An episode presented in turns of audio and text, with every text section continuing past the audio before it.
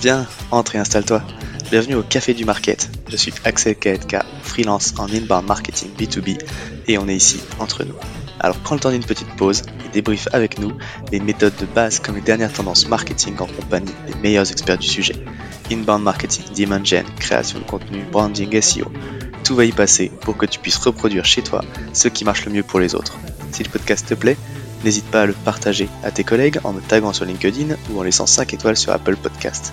Et maintenant, détends-toi, prends ta boisson préférée. Et surtout, si tu entends une discussion intéressante, serre-toi, c'est offert par la maison. Pour ce podcast, j'ai l'honneur d'être soutenu par ma solution de marketing automation préférée, Cepledi. Si je t'en parle, c'est parce que je l'ai utilisé à titre pro et que j'en ai été pleinement satisfait. On le sait quand on fait du marketing automation, ce qui est compliqué, c'est d'entretenir constamment des workflows de nurturing et de les mettre à jour avec de nouveaux contenus. Là où Pledzi est très fort, c'est qu'ils ont développé une campagne intelligente qui est capable de pousser automatiquement le bon contenu au bon moment à la bonne personne, en fonction de ses centres d'intérêt et du stade de maturité du lead. Qui ne gâche rien, c'est qu'ils ont une équipe au top avec un service CSM dédié qui est là pour t'aider à mener à bien ton projet. Mais assez parlé, passons à l'épisode. Bonjour à toutes et à tous et bienvenue au Café du Market. Alors aujourd'hui, on va parler branding. Pourquoi parler branding? Ben, Parce que dans le B2B, malheureusement, euh, il y a beaucoup trop d'entreprises qui suivent les mêmes codes, un peu tristes, comme si parce qu'on parlait aux professionnels, il fallait absolument être euh, sérieux. Sauf que quand on fait tous pareil, et eh ben du coup, on a du mal à sortir du lot auprès de son audience. Mais B2B, ça veut pas dire boring to boring. On a le droit d'être fun, on a le droit d'être coloré, et on a le droit de faire les choses différemment aussi pour se démarquer. Pour parler de ça, je reçois Céline Bito, qui est Communication and Content Director chez Lucas. Bonjour Céline. Bonjour Axel. Comment vas-tu? Ça va bien. Parfait. Alors, euh, est-ce que tu peux te présenter du coup, s'il te plaît, pour ceux qui ne te connaissent pas, et puis peut-être dire deux mots de Lucas aussi du coup?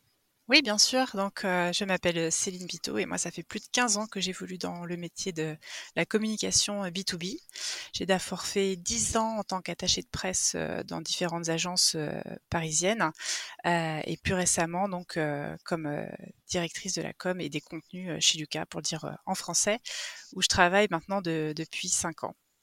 Pour ceux qui connaissent pas euh, Lucas, nous sommes un éditeur de solutions d'automatisation des processus RH et administratifs. Yes, effectivement, je l'ai dit, euh, je l'ai dit en anglais parce que c'était écrit comme ça, mais c'est parce que vous avez internationalisé la, la boîte aussi. Et, du coup, moi, je répète euh, bêtement. euh, tu vois, c'est, marrant parce que du coup, je vous ai abordé pour ce sujet de branding parce que je, c'est, c'est un sujet qui m'intéresse et puis j'aime beaucoup ce que vous faites. Et un peu, un peu naïvement, au début, je m'étais adressé à, Chris, euh, qui est du coup responsable marketing. Sauf qu'en fait, bah, ce sujet-là, il est porté bah, par toi, du coup, qui, tu l'as dit, directrice communication et contenu c'est une fonction du coup qui est séparée du marketing euh, chez Lucas. Comment ça, comment ça se pilote du coup ces sujets de positionnement et de communication? Alors, en fait, je suis euh, moi responsable de l'un des quatre pôles du service euh, marketing euh, chez Lucas, qu'il faut dire, et c'est structuré il y a seulement une, une, paire d'années, on va dire, allez, 3-4 ans pour, pour être large. je suis arrivée, moi, en 2010, milieu 2017 en tant que chargée de communication, et à l'époque, il y avait effectivement Chris qui gérait la partie marketing et Meryl qui gérait le web design. Et puis, en 2-3 ans, en fait, le marketing a triplé, quadruplé de, de volume. Euh, on est aujourd'hui euh, quasiment une, vingtaine, donc il a fallu structurer donc le service global euh, marketing en différents pôles. Il y a donc toujours Chris, bien sûr, qui gère l'acquisition chez Lucas.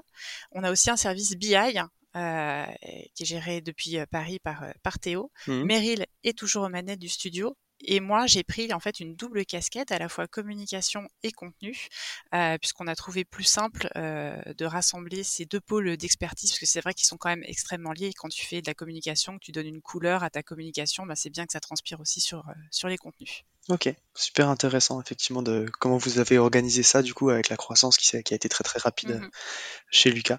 Alors avant de rentrer vraiment dans, le vif du sujet justement de, votre branding, de votre positionnement et de comment vous travaillez, souvent quand on parle branding, positionnement, on nous renvoie tout de suite au logo et à la charte graphique. Mais c'est bien plus que ça euh, pour une marque. Est-ce que du coup tu peux me donner ta vision du sujet?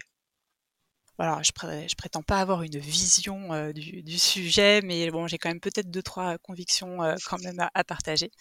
Euh, c'est vrai que spontanément, quand on parle de marque, quand on pense marque, on pense tout de suite aux, aux éléments graphiques, aux, aux, couleurs, aux lignes, aux logos. Et, et d'ailleurs, chez Lucas, c'est particulièrement marqué.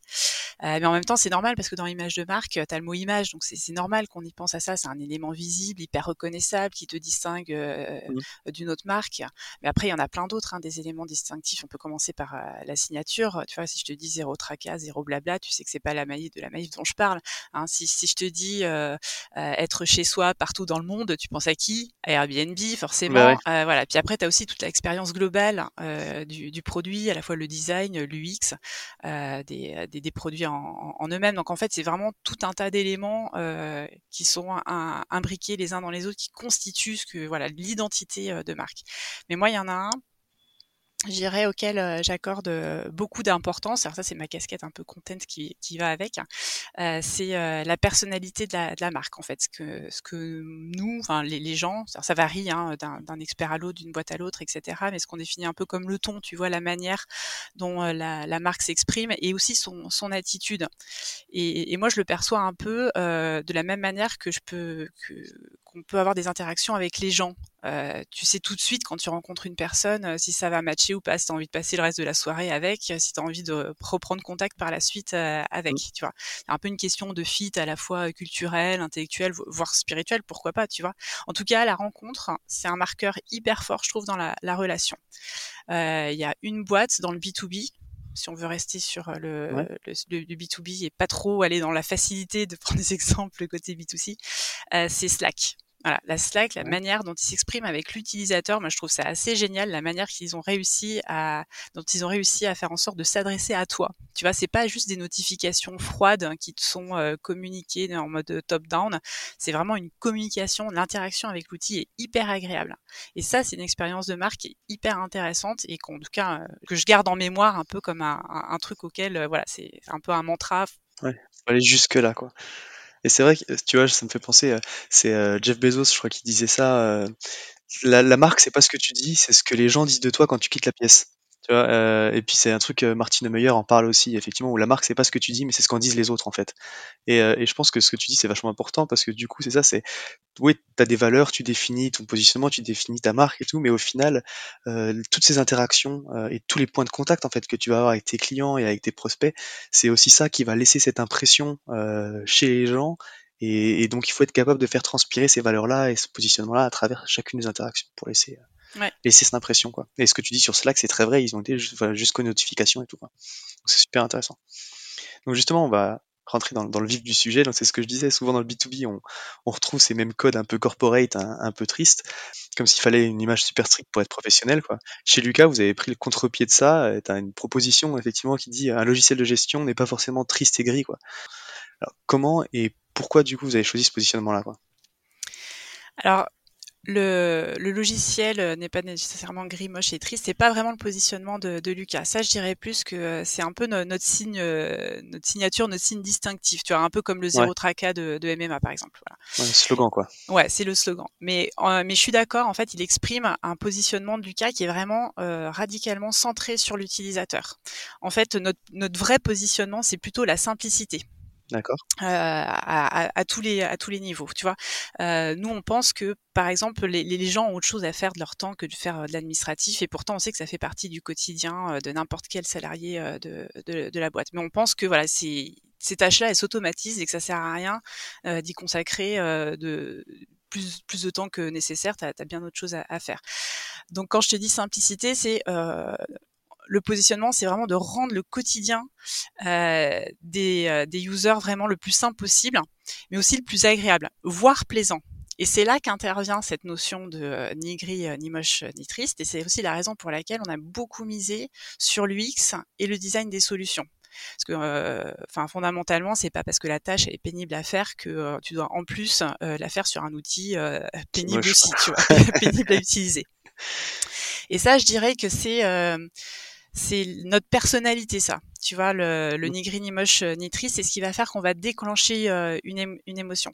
Et tu parlais des, des concepts de com qui sont boring dans, dans le B2B, ou en tout cas trop trop sérieux. Et c'est vrai, mais c'est vrai que aussi, si tu remontes un peu l'histoire, hein, pendant longtemps quand même, dans le B2B, c'était un peu la course à l'innovation, tu vois, qui drivait euh, les marques. Euh, tu vois, on reprend IBM. IBM, ils se vantaient d'avoir des, des gigaoctets, de, voilà, mais on s'en fout, tu vois, il n'y avait pas de, il y avait pas d'émotion. C'est comme ça d'ailleurs qu'ils se sont fait cramer par Apple, mais euh, tu peux pas te raccrocher à, la performance technologique et encore moins aujourd'hui, tu vois, parce qu'on est dans le milieu du SaaS et que euh, demain, il y a une boîte qui se, qui, qui, se, qui se crée, qui, qui lève et qui a, qui a 10 ans d'avance sur toi sur la, techno. Donc tu peux pas te miser uniquement là-dessus. Bah, nous, c'est cette faille-là qu'on est venu creuser. Tu vois, on a emprunté au registre du B2C en cassant les codes du traditionnel, du sérieux des boîtes de software. Alors, d'où les couleurs, d'où les illus, les jeux de mots. Voilà, on a rendu cet univers a priori austère et hostile agréable avec des touches d'humour comme moyen aussi de se rapprocher des gens et de créer de la complicité et puis ben de, la, confiance. Et en fait, quand tu parles un peu avec les RH, tu te rends compte que c'est juste des gens qui ont besoin de se marrer, en fait. Voilà. Et ça, ça a été le point de départ de euh, tout ce qui a suivi euh, derrière euh, toutes les actions qu'a pu mener Lucas sur le terrain de la, com. Mais je pense que tu as, tout enfin, as tout dit là, effectivement, quand tu as retracé aussi l'histoire, c'est qu'à un moment, tu avais la course à la technologie, mmh. tu avais la course à la fonctionnalité, et vu qu'il y avait moins de concurrence, bah, c'est ça qui pouvait faire euh, que tu bah, vendais ta solution et que tu allais prendre des parts de marché. Et puis c'est vrai qu'on a, du coup, on a cette impression euh, que dans le B2B, en fait, on achète rationnellement, on va se poser sur des arguments logiques pour aller chercher bah, le, plus fonctionnel, le plus machin. Et on oublie qu'en fait, on parle à des personnes aussi. Et, je pense que vous avez raison en allant chercher dans les codes du B2C qui ont, mmh. qui ont des marques qui sont bah, beaucoup plus proches, qui jouent sur l'émotion, comme tu dis, d'aller d'aller chercher une différenciation là-dessus parce qu'au final, tu vends quand même à des gens et tu l'as dit, euh, même quand t'es RH, t'aimes bien rigoler.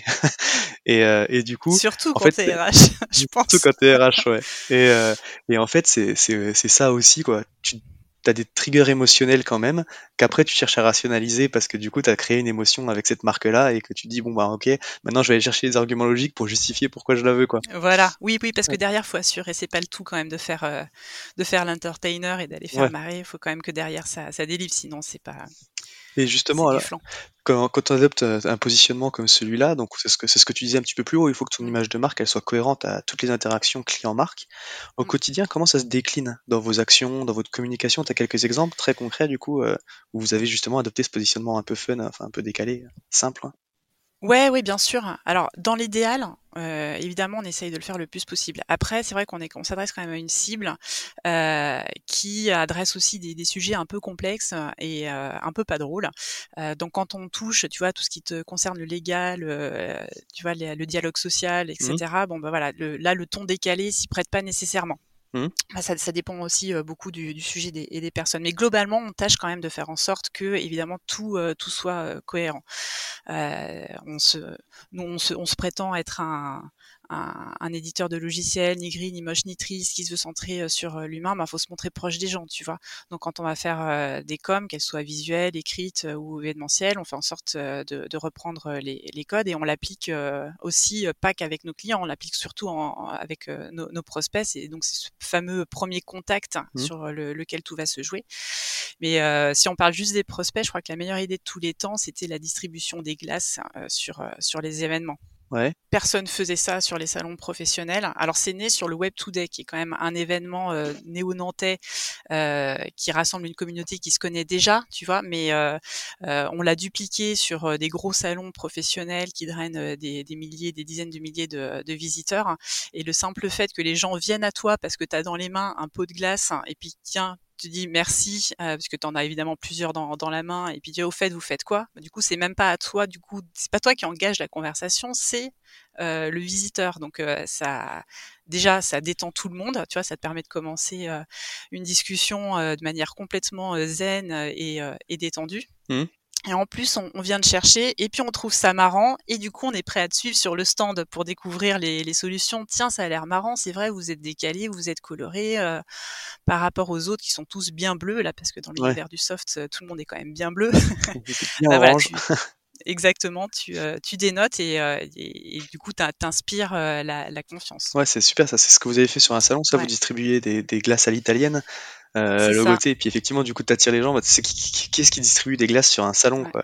Et puis après par contre encore une fois c'est ce que tu dis c'est qu'il faut délivrer mais c'est que du coup dans vos dans vos logiciels tu retrouves cette simplicité ces interfaces colorées en fonction des différentes applications que vous avez euh, et, euh, et, du coup tu as quelque chose qui est cohérent dans le parcours client quoi Ouais, ouais, jusqu'au bout. Ah, après, c'est vrai que euh, le, curseur de la, la tonalité euh, euh, va, va varier mmh. évidemment quand tu es dans le quand es dans le logiciel. Après, on, le, le, langage utilisé est toujours détendu. voilà, on est on est on, tâche de, de, de, pas se montrer froid dans, dans nos interactions avec l'utilisateur, mais c'est vrai qu'on se permet plus de, de, largesse, on va dire, quand on est dans des opérations de communication. Ça fonctionne vachement bien dans les emails marketing, par exemple. Tu vois, on va facilement utiliser le prénom, euh, placer un bon mot sans jamais tomber dans le familier par contre. Mmh.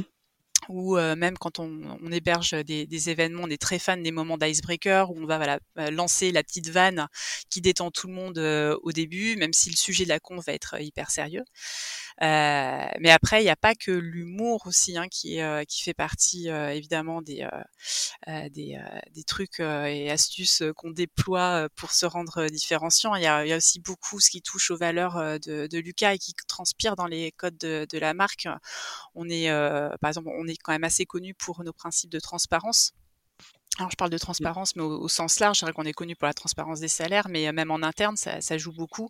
Euh, en, transparence des salaires, même sur le site, tu vois, les, les mmh. tarifs sont, sont, publics, donc on joue là, vraiment la carte de l'authenticité, la transparence. Et il y a un truc qu'il qui, faut savoir, c'est que chez, chez Lucas, par exemple, les commerciaux sont pas commissionnés. Ouais.